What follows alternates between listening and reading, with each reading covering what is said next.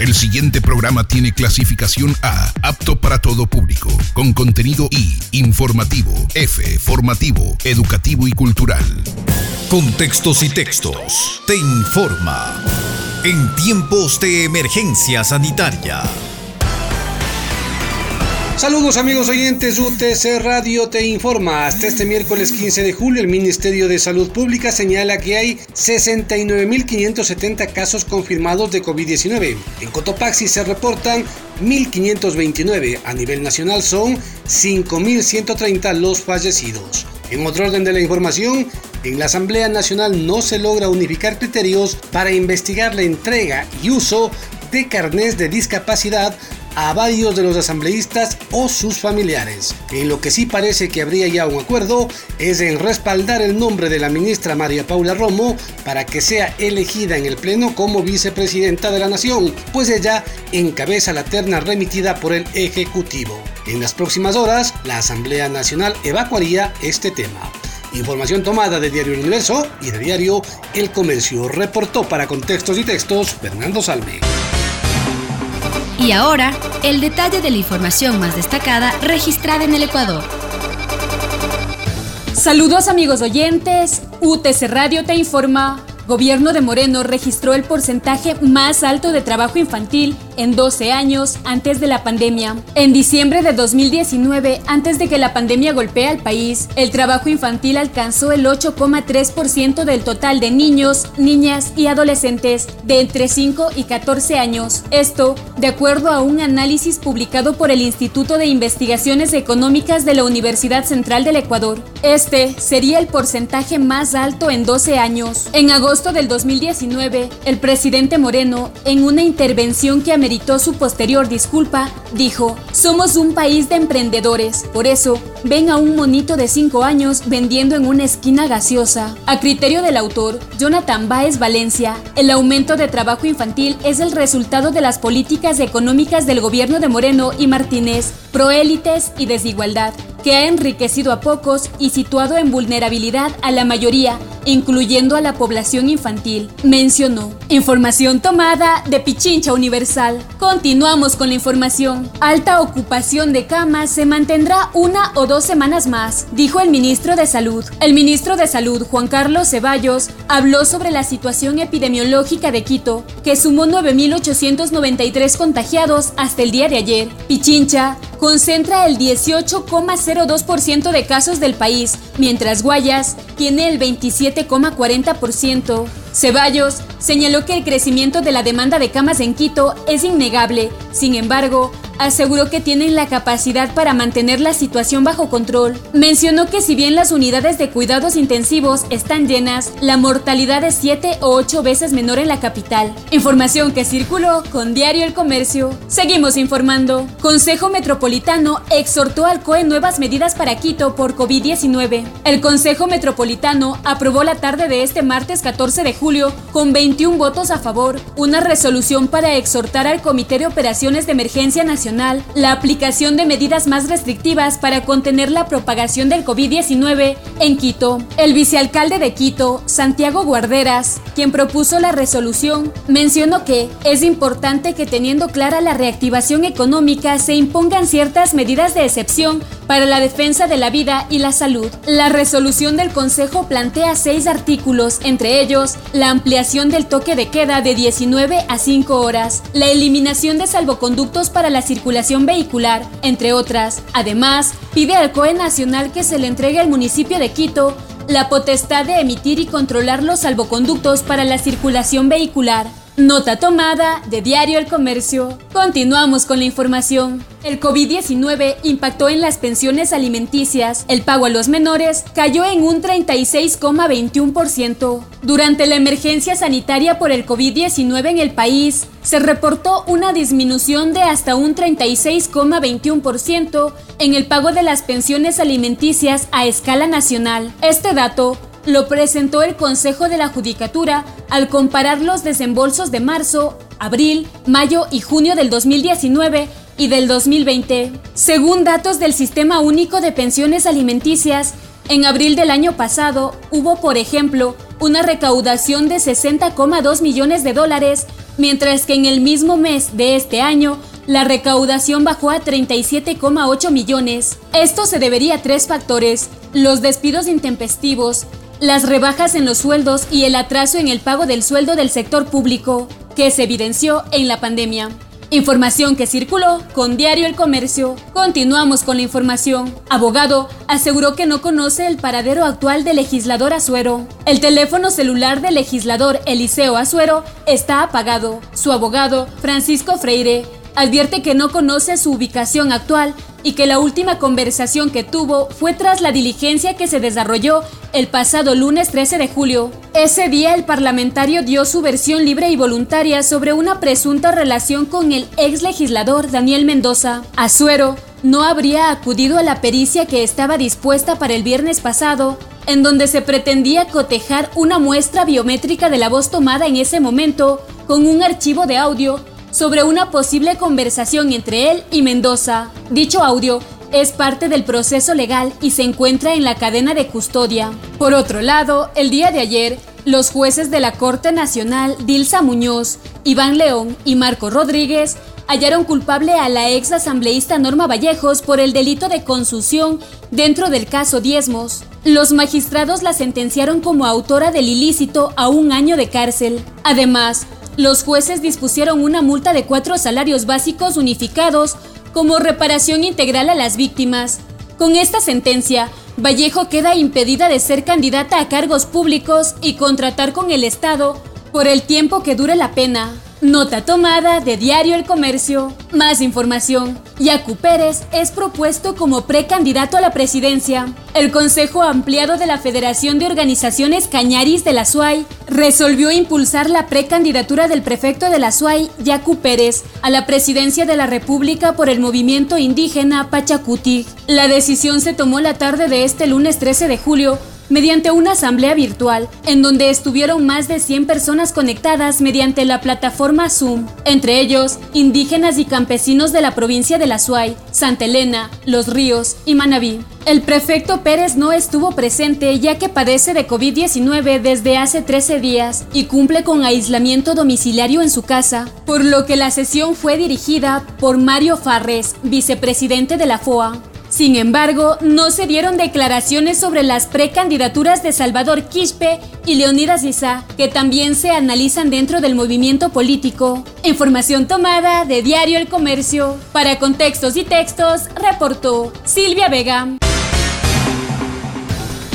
Saludos amigos oyentes, UTC Radio te informa. Planifican reapertura de plazas en La Tacunga. Se planifica para la primera semana de agosto la feria en la Plaza de la Laguna. Tienen el pedido de reactivar la Plaza Canadá en San Felipe, donde se analiza la posibilidad, sobre todo, por estar ubicada en la parroquia donde existe un alto índice de personas infectadas por COVID-19. David Tamayo, director de Servicios Públicos del municipio de La Tacunga, manifestó que tienen ferias alternativas en varios sectores. Como plan piloto, se ha reactivado la Plaza de San Sebastián, donde se expenden productos que no son de primera necesidad, pero sí ropa, accesorios, zapatos, entre otros. Las ferias en San Sebastián se realizan los días viernes, con la feria nocturna, y los martes con la feria diurna, por lo que evaluarán si es seguro abrir una feria en San Felipe. A pesar de todos los controles, sí hay un contagio comunitario grande. No se puede arriesgar a los comerciantes y a los ciudadanos que se acerquen a comprar. En la plaza de Zumbalica ya empezó a darse una feria espontánea los días martes,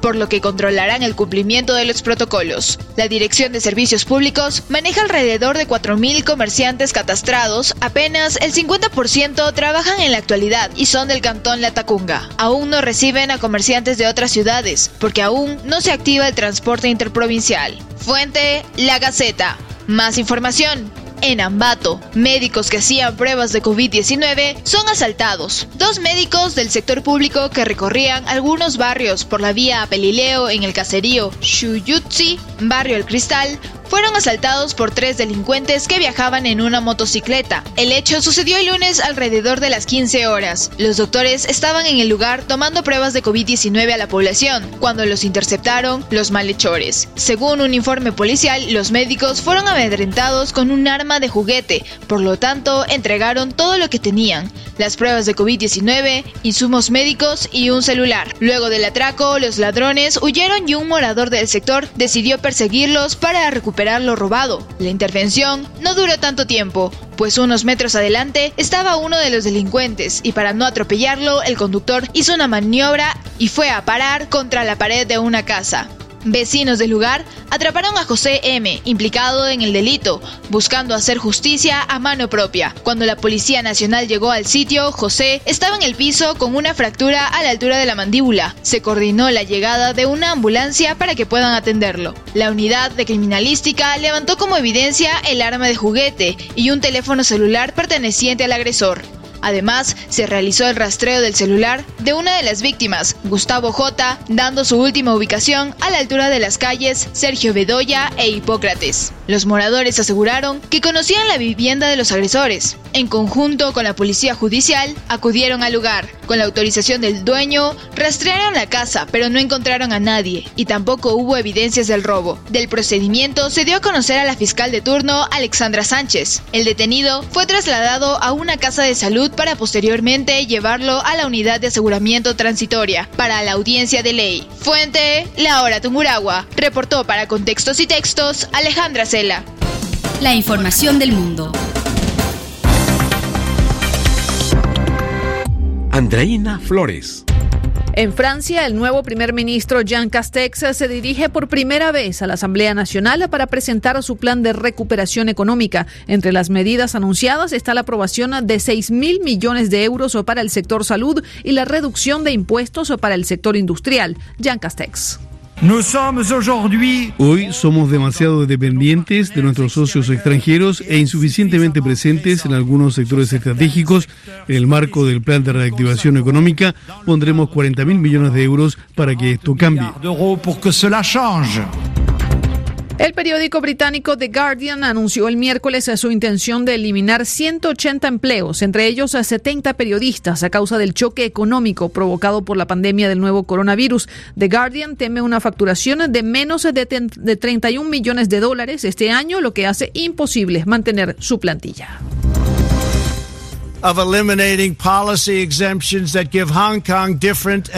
Es la voz del presidente Donald Trump poniendo fin al trato económico preferencial de Estados Unidos para Hong Kong. A partir de ahora se volverá a exigir una licencia para exportar hacia Hong Kong y se terminarán las ventajas migratorias para los pasaportes hongkoneses. China amenaza con aplicar sanciones a altos funcionarios estadounidenses.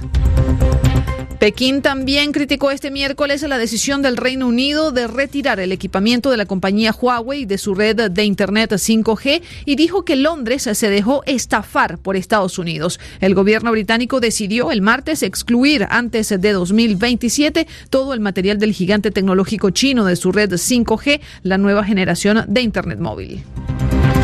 En Venezuela comienza a regir hoy lo que Nicolás Maduro llama una cuarentena radical en Caracas y en el vecino estado de Miranda debido al avance de la pandemia del COVID-19. Se trata de la cuarta extensión del confinamiento declarada en Venezuela que superó ayer la barrera de los 10.000 casos de contagio, según cifras oficiales cuestionadas por la oposición y por organizaciones como Human Rights Watch. El Mundial de Fútbol de Qatar 2022 ya tiene calendario. Se disputará del 21 de noviembre al 18 de diciembre. La fase de grupos tendrá cuatro partidos por jornada, lo que permitirá que los equipos dispongan de tiempo suficiente para la recuperación, dice la FIFA. El dueño actual del título es Francia, campeón en Rusia hace exactamente dos años, 15 de julio de 2018. Aquí estamos. Hacemos contacto directo desde el corazón de Cotopaxi con el personaje de hoy. UTC Radio de la provincia de Cotopaxi saluda al doctor Fernando Zacoto. El expresidente de la Sociedad Ecuatoriana de Salud Pública es médico experto en salud pública. Gracias, doctor, por atender esta llamada telefónica. Fernando Salme le saluda. Doctor, ¿cómo analiza usted la situación que actualmente vive el Ecuador cuando se reportan varias provincias con una crisis hospitalaria que eh, no se sabe cuáles son las consecuencias que va a tener. Por favor, su comentario. Eh, muchas gracias eh, por la invitación, señor Salme. Bueno, eh, lo que estamos viendo efectivamente es que mientras algunas provincias, algunas ciudades, como el caso de Guayas y Guayaquil, que tuvieron una exposición terrible hacia finales de marzo, mediados de abril, están en una situación en la que la epidemia ha decrecido. En cambio, hay otras provincias, provincias de la sierra, provincias inclusive de la costa y también de la Amazonía, que están experimentando un crecimiento eh, explosivo de casos, lo cual eh, eh, evidentemente lo que está dando como consecuencia es el colapso de los servicios hospitalarios, especialmente de uh, servicio y unidades de cuidados intensivos, lo cual naturalmente es particularmente preocupante. Sin embargo, doctor, si ya teníamos estos antecedentes, primero que eh, se sabía que estaba ya este problema a nivel internacional. Segundo, que eh, vino acá, llegó al país y se radicó, podríamos decir, se eh, focalizó en la provincia de Guayas, en donde se vivieron verdaderos momentos tremendos. El resto del país podía haber de una u otra manera, si hubiese habido un manejo por lo menos adecuado o por lo menos uh, práctico, podría haberse preparado para tratar de enfrentar esta situación o es que es un, um, digamos, un hecho normal que suceda así y esto sucederá en todas las provincias del país? No, mire, eh, la pandemia, por eso es pandemia, efectivamente afectó a todos los países del mundo. No obstante, hay países que tenían estructurado un sistema de salud con mayor solidez y que tomaron a tiempo medidas sobre todo de confinamiento. Y estos países tenían una respuesta de salud pública extrema, eh, consolidada durante muchos años. una ah, respuesta de salud pública no se eh, eh, realiza de manera improvisada. Es decir, algunos países, vamos a señalar explícitamente en el caso de Latinoamérica, los casos de Uruguay y Costa Rica, a pesar que Costa Rica ahora mismo está experimentando también un crecimiento importante de casos, de todas maneras, la mortalidad, por ejemplo, fue particularmente más baja, pero significativamente más baja. De manera tal que en el caso ecuatoriano, lo que estamos es mirando las consecuencias de una débil salud pública que crónicamente no ha sido atendida por los poderes eh, eh, gubernamentales, pero que en los últimos dos periodos fue prácticamente desmantelada. Entonces, a su, a su pregunta es que efectivamente eh, ese es el antecedente que tenemos en Ecuador. Pero inclusive con ese antecedente deficitario, dado que conocimos de la epidemia hacia finales de el mes de, hacia comienzos de enero de este año, había algunos meses como para prepararse, por lo menos dos meses, dos meses y medio para poder tener una respuesta adecuada, que no se dio, entre otras cosas, porque las autoridades de entonces, la anterior ministra, particularmente incompetente, con eh, poca experiencia para enfrentar un reto de esta magnitud, de tal manera que eso se dio lo que el mundo contempló, ¿no es cierto?, el problema de Guayaquil, en el que prácticamente no hubo intervención ni de gobierno central ni de gobierno local, municipal. De tal manera que, eh, efectivamente, es decir, no estuvimos suficientemente preparados como otros países y, sin embargo, con la experiencia de Guayaquil, dolorosa, muy dolorosa, de todas maneras, eh, la situación, digamos, se enfrentó o se trató de enfrentar con eh, fortaleciendo los servicios hospitalarios, pero el asunto es de que si usted solamente fortalece la respuesta hospitalaria y no fortalece una respuesta comunitaria, las epidemias no se ganan en los hospitales, las epidemias se combaten en barrios y comunidades donde se originan.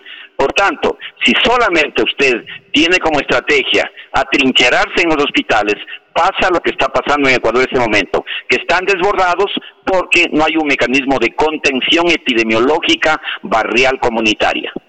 Doctor, y sobre la base de lo que usted manifiesta, ¿qué hay que hacer para tratar de menguar el golpe que la pandemia está provocando, está generando, está asestando al Ecuador? ¿Tenemos que esperar que se contagie el 70% de la población, ver que mi vecino, mi familiar fallece, ¿cómo tenemos que reaccionar en los momentos actuales ante la realidad actual? La Sociedad Ecuatoriana de Salud Pública, desde hace más de cuatro meses, eh, eh, sugirió a las autoridades nacionales, altas autoridades nacionales, vicepresidencia de la República y por supuesto al Ministerio de Salud, que tenía que emprenderse en una respuesta a través de vigilancia epidemiológica comunitaria. Es decir, dado que nuestro sistema de atención primaria de salud es muy débil, lo que debió hacerse y hoy tiene que hacerse es combinar tres estrategias. La primera, implementar estos sistemas que no son otros que voluntarios comunitarios en el barrio, en las comunidades, se hacen cargo de un número de familias a las que van monitoreándoles, sobre todo para identificar posibles casos y aislarlos de manera oportuna. Naturalmente debería haber eh, la complementariedad de pruebas diagnósticas PCR, pero ya sabemos que tenemos una limitada disponibilidad en el país. Otra ventaja del sistema es que se puede monitorear a quienes tienen sintomatología a efectos de que eh, puedan tener ese monitoreo y acudir a servicios de urgencia solamente cuando sea necesario. Todo esto se hace naturalmente en coordinación con la unidad local de salud, tanto del Ministerio, del Seguro Campesino, etcétera. Y esto, este elemento es fundamental. Y el otro elemento que tiene que hacerse este momento, porque mire, hay que contener, o sea, no se puede seguir generando más casos porque ya las unidades de cuidados intensivos no dan más. El propio ministro de Salud ha reconocido que en muchas ciudades del país no hay suficientes, ya no hay disponibles unidades de cuidados intensivos. No se puede tener pacientes en espera en cuidados intensivos. Usted puede estar en una lista de espera cuando tiene una hernia, cuando tiene una cirugía programada. Entonces usted puede diferir y decidir cuándo lo hace con su médico. Pero en este caso, un paciente que requiere cuidados intensivos no puede esperar, tiene que ser acudido, tiene que ser atendido oportunamente porque de lo contrario, pues las consecuencias son fatales, las que estamos viendo un exceso de mortalidad.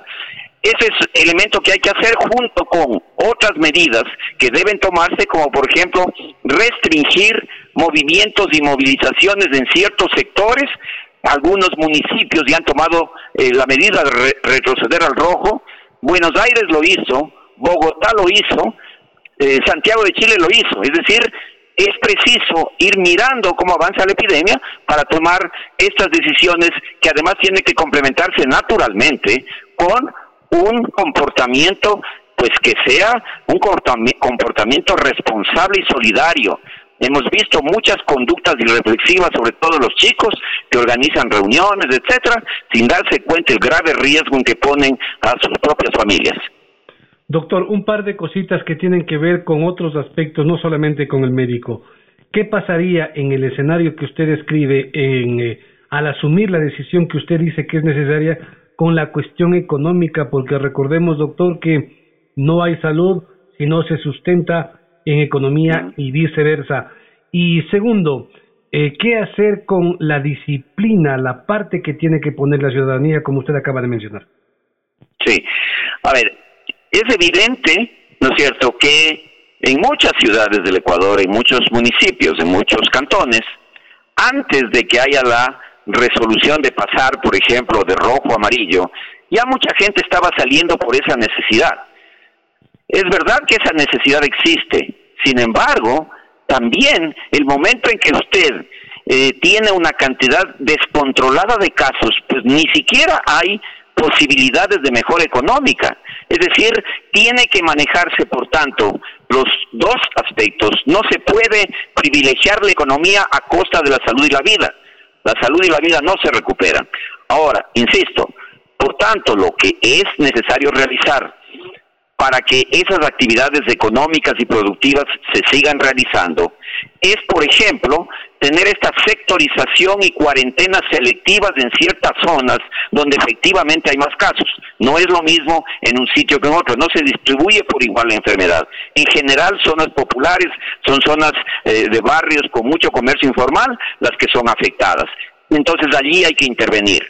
Y el, otro elemento, naturalmente, es que eh, eh, frente a esta necesidad, ¿no es cierto? Frente a esta urgencia, que también es urgencia económica, que nadie puede, eh, nadie puede ignorar, ¿no es cierto? La gente tiene que buscar el día a día, pero también ahí viene una actividad educativa y de comunicación fuerte a efectos de que puedan protegerse con las medidas que ya se conocen, uso de, mascarilla, distanciamiento físico.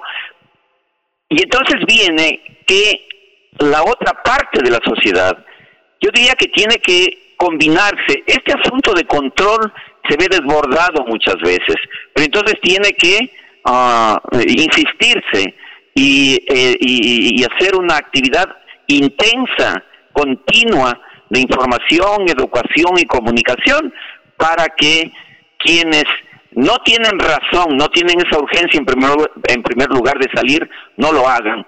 Y que no haya este, este estos uh, aglomeraciones que se dan, por ejemplo, por, por algo que es claramente conducta irreflexiva e irresponsable, especialmente de algunos jóvenes, de algunos chicos, no quiero generalizar, pero eso se ha visto, ¿no es cierto? Y por tanto tendría que combinarse esta exhortación a la responsabilidad, entender que cuidándose cada persona está cuidando a su madre, a su padre, a su hermano, y adicionalmente también los mecanismos de control que las autoridades deben hacer. Doctor, y según su criterio, ¿ha influido en nuestras autoridades un criterio político antes que científico? ¿Cuál, es el peso que usted le da a la cuestión política? Porque se dice que muchas de las decisiones han respondido a presiones de sectores económicamente perjudicados. A ver, eh, eh, el asunto es que lamentablemente por esta debilidad crónica de la salud pública que le estaba comentando, no existe, es decir, no ha existido un manejo científico basado en evidencias científicas, a pesar de que hay que reconocer que esta pandemia no tiene sino más de seis meses y por tanto hay cosas que se supone eh, eh, eh, se daban como ciertas. Nosotros mismos hemos dicho algunas cosas hace tres meses y hoy hemos tenido que volver sobre nuestras palabras. Entonces, reconociendo que hay muchas cosas, todavía muchas interrogantes en esta enfermedad, de todas maneras, sí había una serie de elementos que tenían que fortalecerse. Por ejemplo, la información. La información epidemiológica es un caos.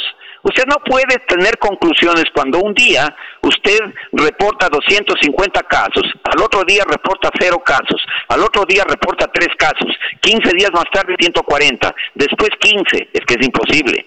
Entonces, no ha habido, en definitiva, una base científica tanto por las debilidades estructurales cuanto porque no se pudo poner a tiempo, por ejemplo, esto que es básico y elemental. Sin un sistema de información sólido, es imposible que se tome decisiones adecuadas. En ese contexto, ciertamente que ha existido una presión por parte de agentes económicos para dinamizar la producción.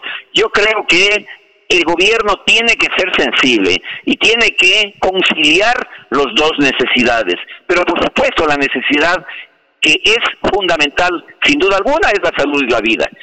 Si se pierde la salud y se pierde la vida, pues evidentemente eh, eh, qué posibilidades de crecimiento económico o de reactivación económica existe. En el otro sentido también, es verdad, hay gente que si no sale día a día, pues no puede eh, tener su sustento diario. Por tanto, lo que hay que hacer, en definitiva, es fundamentalmente modificar la estrategia. El gobierno no puede mantener simplemente el hecho de a pertrecharse en los hospitales porque no va a resolver y va a producir más muertes de las que podría producirse si es que hay un manejo controlado. El asunto aquel del ministro que sin ninguna evidencia ha dicho que, en Guayaquil, que en Quito se ha alcanzado 60% de inmunidad, realmente no corresponde a ningún estudio científico que se haya presentado, pero además contradice lo que se ha encontrado en otros países, por ejemplo, un estudio muy serio que se hizo en España, en donde encontró un promedio de 5% en el país y en ciudades que habían sido particularmente afectadas como Madrid, no más allá de un 10-12%. Lo mismo se ha encontrado en otras ciudades europeas, de tal manera que yo creo que todo eso tiene que hacernos llamar a, la, a reflexión y el gobierno tiene que meditar y tiene que cambiar la estrategia porque presumiblemente vamos a tener bastante más tiempo por delante que tenemos que manejar y tenemos que aprender a convivir con este virus, pero a la vez da, eh, con las medidas eh, integrales de estas tres o cuatro que he señalado, pues para poder, eh, para que haya la menor afectación posible a la vida y salud de las personas. El doctor Fernando Zacoto, médico experto en salud pública, aquí en UTC Radio. Hasta aquí, la emisión especial de Contextos y Textos, en tiempos de emergencia sanitaria